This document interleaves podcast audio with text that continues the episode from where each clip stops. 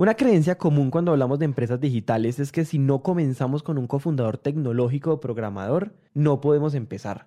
Y entonces esas empresas de tecnología son para muy pocos. Por eso para el episodio de hoy conversamos con Diego Mariño, un emprendedor que se lanzó al agua sin un solo programador en el equipo y hoy no solo tiene una empresa que vive, sino una de las grandes. Bienvenidos a Emprendete.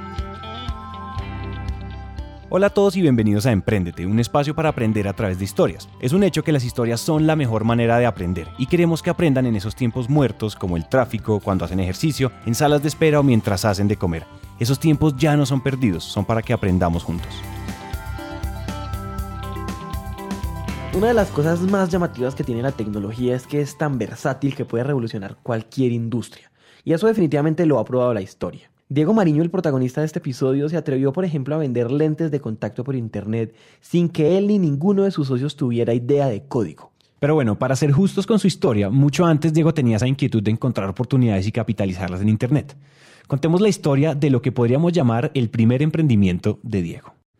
Eh, yo estaba estudiando ingeniería industrial en los Andes eh, y me acuerdo que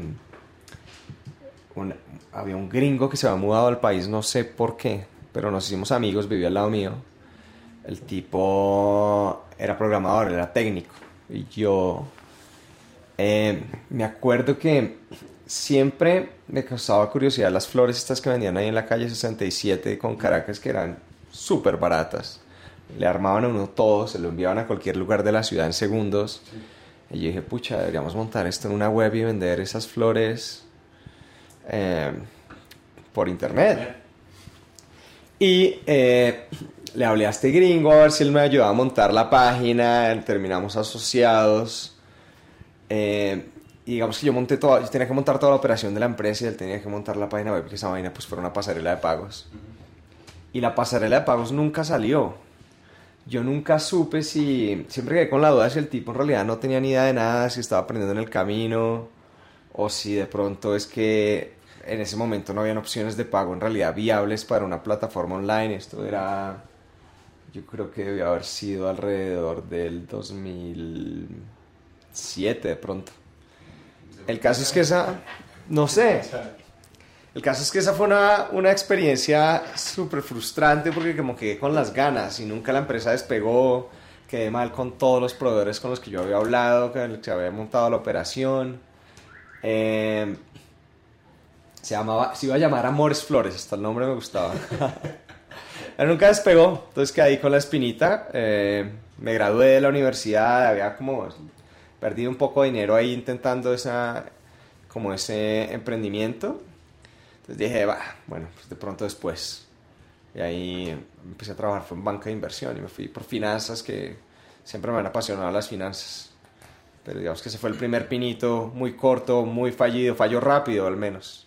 Para ponerlos más en contexto, Diego trabajó muchísimos años en bancas de inversión y en holdings de bancos importantes de Colombia. Diego evaluaba la viabilidad de proyectos y compraba y vendía empresas. Así trabajó casi por cinco años en equipos pequeños que movían muchísimo dinero y tuvo la oportunidad de conocer y aprender de mucha gente y sobre todo entender muy bien industrias muy diferentes. Después de eso, Diego se fue a hacer una maestría de negocios.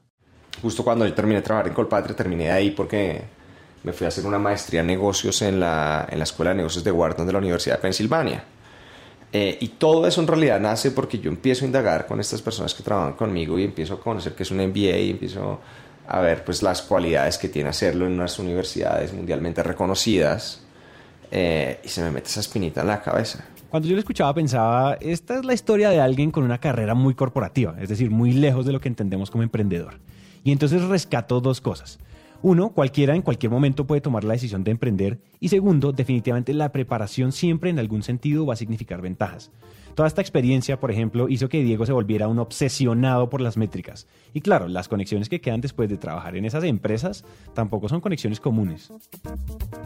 Y mi socio se reía porque no teníamos ni un cliente, pero yo ya estaba armándome todos los indicadores y mirándolos día a día y decía, pero bueno, no hay mucho que mirar. Y yo, pues sí, no, pero, pero, pero eventualmente estos indicadores se moverán y tenemos que tenerlos claros. Y lo otro que sirvió bastante son eh, las conexiones que hicimos. De hecho, eh, mi jefe en Colpatrio vendía es inversionista de Lentes Plus. Y es un tipo que antes de ser, bueno, sigue ayudándonos mucho, pero inclusive antes de ser inversionista Él nos ayudó a mover diferentes cosas con la industria, con proveedores, a relacionarnos con gente que nos podía hacer inversiones de capital. Entonces, digamos que el hecho de haber dejado esa buena estela atrás también ayudó a que esas personas eh, quisieran colaborar en el futuro de lo que uno estaba construyendo en adelante. Listo, entonces Diego se va a hacer un MBA a Wharton, una de las universidades más prestigiosas del mundo, hace un préstamo muy grande y básicamente se está dos años sin preocupaciones, tranquilito estudiando. Después, por cosas de su maestría, hicieron un viaje de vuelta en América Latina donde pudo ver su región con otros ojos. Ahí Diego comenzó a dimensionar la cantidad y la calidad de las oportunidades que había en América Latina y dijo, yo quiero emprender aquí. Estamos más bien con la espinita de, de, de, de algo en Latinoamérica. Y acá la gente siempre me pregunta, ¿usted qué es? Muy difícil dejar el trabajo para, para saltar a emprender, que yo creo que es jodidísimo, pero yo no lo viví. Porque yo estaba estudiando, yo había conseguido un préstamo larguísimo para eh, vivir dos años de mi vida sin tener que trabajar y tenía un verano, en, porque el MBA duraba dos años, un verano en la mitad del MBA que me permitía ir a hacer lo que sea y si no funcionaba, buscaba trabajo en el segundo año. Entonces como que era perfecto, era, teníamos eh, los recursos, teníamos el tiempo, ya estábamos desempleados, entonces como que no, no, no había mucho que arriesgar. Entonces fue súper fácil eso, entonces nos lanzamos a, dijimos, ¿qué hacemos? Y, y, y, en eso vimos que el e-commerce estaba creciendo mucho. Entonces el e-commerce crecía, decimos, hagamos e-commerce en Latinoamérica. Hagamos e-commerce en América Latina. Si partimos únicamente de esta premisa, ¿qué harían ustedes? ¿Cómo hace uno para escoger entre la infinidad de cosas que podríamos vender por Internet? Pero sobre todo, ¿qué variables tendrían ustedes en cuenta? A mí me gustó mucho la forma de tomar decisiones de Diego y de sus socios.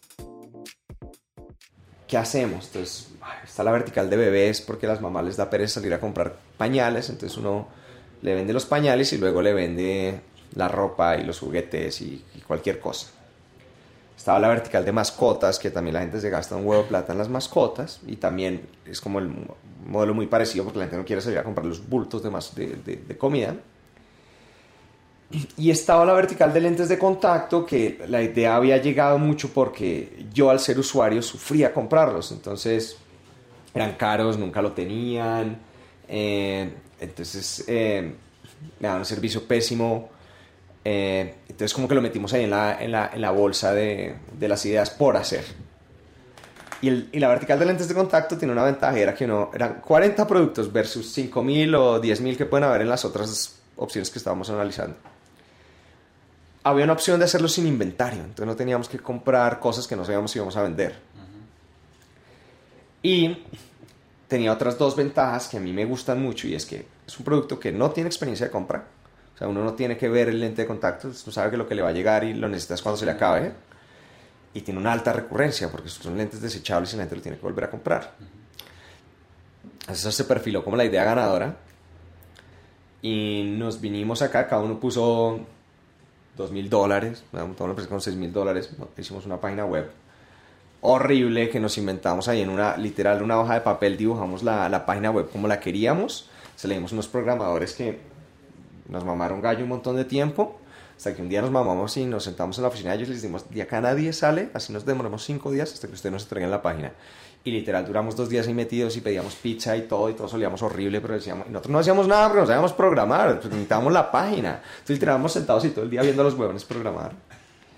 Y al, como al mes salió la página, montamos unas campañas ahí de Google con, las, con lo que pudimos eh, y pusimos el celular nuestro y esa vaina empezó a sonar y empezaron a hacer compras. La primera compra no teníamos cajas, la despachamos una bolsa de carulla. O sea, ese cliente después se volvió amigo nuestro y siempre se caga de la risa. Como, puta, no puedo creer que me haya llegado la, una bolsa de carulla. Pero fue... Pero ahí empezó a andar, ahí empezó a andar. Eh, y así nace, así nace Lentes Plus en junio del 2013, nace el piloto. Eh, y luego pues nos fuimos a terminar de estudiar y con la idea de que íbamos a trabajar en la compañía mientras estudiábamos, nadie hizo nada, la compañía se fue a venta cero y cuando volvimos, en, nos graduamos en junio del 2014 dijimos, bueno, pues ya es, hagámosle, este es nuestro destino. Yo aquí rescato algo muy interesante y es que dentro de ese universo de cosas posibles para vender por Internet, Diego y el equipo de Lentes Plus vieron dos cosas claves. Por un lado, se encontraron con un producto que no tiene experiencia de compra, es decir, que no es tan necesario ir a verlo, lo cual hace más viable la idea de vender por Internet. Y por otro lado, encontraron un producto de alta recurrencia, es decir, que las personas muy probablemente van a volver a comprar rápido. Hace poquito, por ejemplo, conocimos a un emprendedor que vende muebles por Internet y él en cambio tenía ambos problemas. Primero, es muy raro que uno compre un mueble sin tocarlo, sin sentarse, sin estar seguro que lo que se ve en Internet es lo que le va a llegar. Y entonces él tiene bodegas para que la gente visite, es decir, pues un paso adicional. Y por otro lado, la probabilidad de que yo, que ya soy cliente, necesite otro mueble es mucho más baja. Es posible que haya quedado satisfecho y lo recomiende, pero me voy a demorar mucho en volver. Pero bueno, Diego tocó otro tema que me gusta mucho y es que en el equipo eran solamente financieros. Y aquí hay dos cosas que la gente repite mucho. Por un lado nos dicen haga equipos interdisciplinarios y el equipo de Diego no era interdisciplinario. Por otro nos dicen cuando usted va a hacer una empresa de tecnología asóciese con alguien que sepa de tecnología. Y eso tampoco estaba pasando en el emprendimiento de Diego. No estamos diciendo que esos consejos no son ciertos. Simplemente estamos diciendo que Diego demuestra que romper las reglas también es una opción. Después de que terminamos de contratar a esos tipos y como nos dimos cuenta que el que trabajaba ahí era uno y le dijimos, pues venga, trabaje con nosotros. Y el man dijo, no, pero es que a mí me gusta ser freelancer. Y yo, entonces, bueno. Y este tipo entonces no aparecía en varios días, luego llamaba y decía que es que se había metido una pelea que estaba en la cárcel, que si le podíamos adelantar el trabajo para que él pudiera salir a trabajar. Y... Una locura. Entonces dijimos, no, por acá no es. Entonces luego contratamos un man en la India, que el man, pues con el horario volteado, pues yo hablaba con él. Y se cagaba la risa porque yo en la fiesta hablando con él, entonces dando las indicaciones borracho ahí, como no nos entendíamos también, pues yo medio le mandaba dibujos. Y la página ahí como que funcionaba, pero, pero todo era muy lento, o sea, todo era muy lento. Dijimos, no, necesitamos un equipo local. Entonces contratamos un equipo local de gente que decía que sabía y no sabían nada, entonces también perdimos un montón de tiempo. Y luego por fin como que fuimos construyendo un equipo, de hecho Camilo y nos ayudó bastante a conseguir gente. Y empezamos a construir un equipo mucho más sólido, pero pues también lo que nos dijeron fue como, todo lo que hicieron en la India, en todo lado, esto está, está, cogido así de los hilos, hay que volverlo a hacer. Entonces nos, nos costó tiempo y velocidad, pero no fue nunca grave para nosotros, o sea, sí hubiera sido muy bueno haber tenido un cofundador tecnológico, pero digamos que no fue un impedimento. Luego uno lo que puede hacer es, pues es más jodido conseguir gente buena, pero les puede dar stock options, les puede dar un buen salario, les puede dar eh, algún variable amarrado a incentivos, de manera que, que uno los alinee un poco.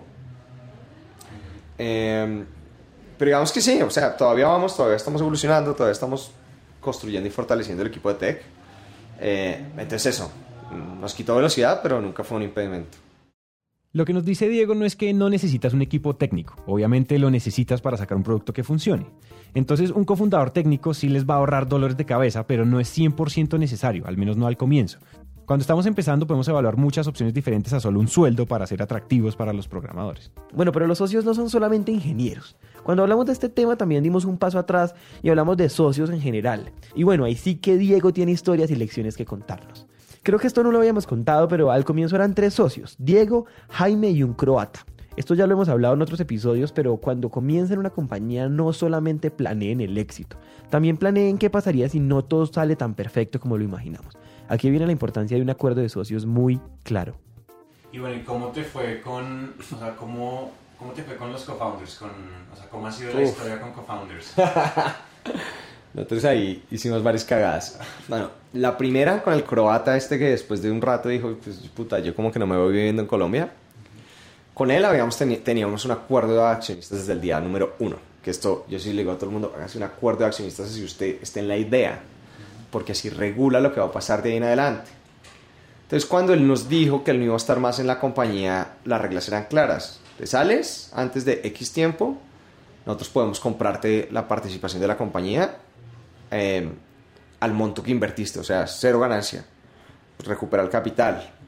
Entonces ahí pudimos salir sin, como pues, porque la otra opción era, se queda con el 33% de la compañía y nosotros seguimos trabajando, lo cual no era viable. Entonces ahí logramos sacarlo entonces era bueno porque estaba amarrado a objetivos y a tiempo el hecho de que tuviera que pudiera quedarse con su equity. ¿Qué pasa si un socio se quiere ir en una etapa todavía muy temprana? ¿Qué pasa si ese socio simplemente no trabaja? ¿Qué pasa si se quiebran y uno puso más capital, pero el otro puso más trabajo? Bueno, cuando emprendemos los escenarios son casi infinitos y es bueno preverlos.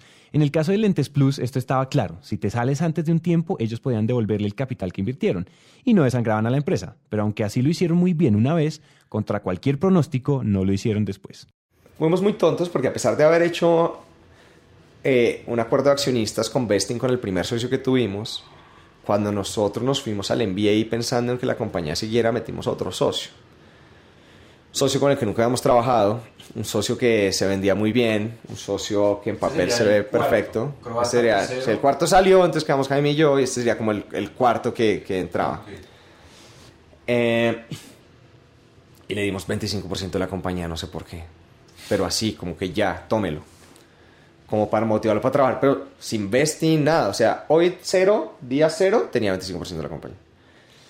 Pues, Cuando Diego dice vesting, se refiere a un acuerdo en donde se le entregan acciones a un socio dependiendo del paso del tiempo y de metas u objetivos que se fijen. Es algo así como si tú logras estas o estas otras metas en este tiempo, entonces te iremos entregando acciones, que es mucho más justo y mucho más sensato que regalarle el 25% de una empresa a un socio que aún no ha probado si funciona o no en el equipo. Gran lección. ¿Ustedes creen que aquí se acabó la entrevista? Pues no. Decidimos partirlo en dos para que lo escuchen a su ritmo y entonces aquí acaba la primera parte. En el próximo episodio que ya está al aire vamos a hablar con Diego de dos grandes temas. Por un lado, Lentes Plus entró a revolucionar una industria de esas de toda la vida, y eso a veces cuesta. Así como Uber se enfrentó al gremio de los taxistas, Lentes Plus lo hizo con la Asociación Colombiana de Optómetras. ¿Qué pasó? Y por otro lado, no sé si sepan, pero Lentes Plus ha recaudado 3.5 millones de dólares en financiación, y eso en Latinoamérica no es común. ¿Cómo se hace eso? Si quieren saber, nos vemos en el próximo episodio. Muchas gracias.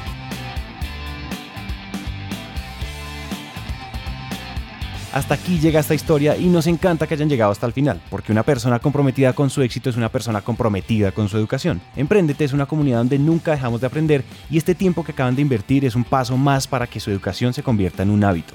Y recuerden que de cada mil personas que nos escriben nos tomamos un café o hacemos una llamada con por lo menos 100 de ellas, así que dejen la pena y escríbanos por WhatsApp.